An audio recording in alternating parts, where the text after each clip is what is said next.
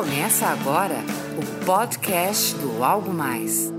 O assunto hoje, né, sempre estou é, na, ou nas palestras, ou nos workshops e treinamentos, ou através dos meus canais nas redes sociais, as pessoas perguntam, Fred, o que fazer para conseguir vencer a concorrência, o que fazer para ser melhor e para conquistar a preferência do cliente?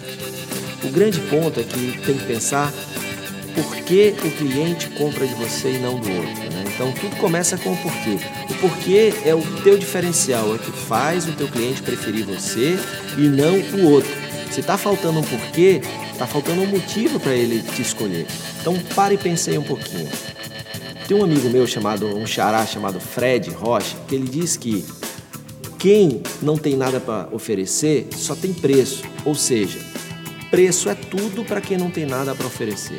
E aí é claro que nenhum negócio, nenhum profissional na sua carreira pode depender única e exclusivamente de um preço mais baixo para vencer um concorrente numa disputa pela preferência do cliente. Concorda comigo? Então é mais do que na hora, está mais do que na hora de você parar um pouquinho com a tua equipe ou você que é um profissional autônomo, parar e pensar por que, que o meu cliente vai comprar de mim.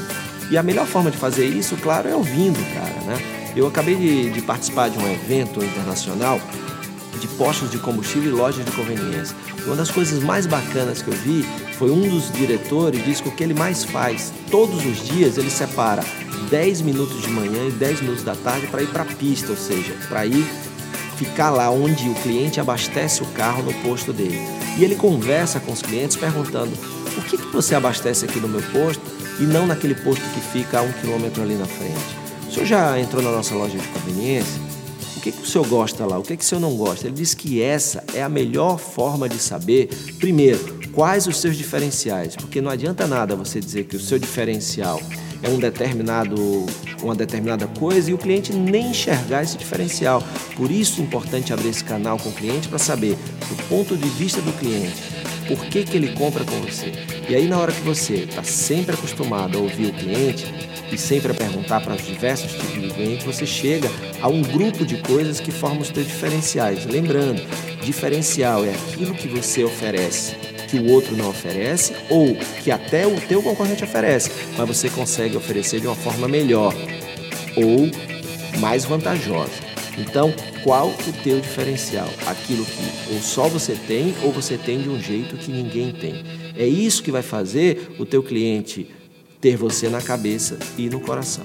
Então, para, conversa com a equipe, principalmente coloca na tua rotina do dia a dia e cria canais para ouvir sempre o cliente, para ir monitorando e identificando esses diferenciais.